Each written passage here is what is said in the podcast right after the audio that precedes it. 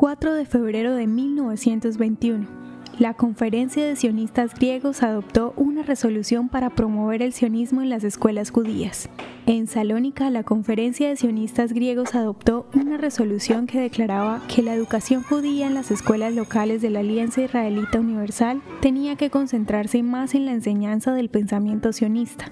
Si bien la historia judía se cubrió en el plan de estudios, el sionismo y el hebreo moderno no. Las escuelas de Salónica, después de la Segunda Guerra Mundial, se vieron sometidas a una creciente presión para seguir las normas de las comunidades judías en todo el mundo sefardí y askenazi, que se identificaban cada vez más con las aspiraciones políticas sionistas y el nacionalismo judío.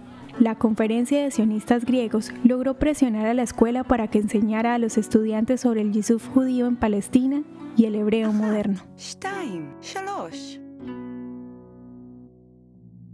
¿Te gustaría recibir estos audios en tu WhatsApp? Compartimos nuevos episodios todos los días.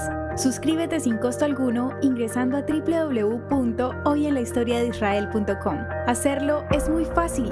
También puedes encontrarnos como arroba hoy en la historia de Israel en Instagram, Facebook, Spotify y otras plataformas digitales. Comparte este audio para que otros conozcan más acerca de Israel.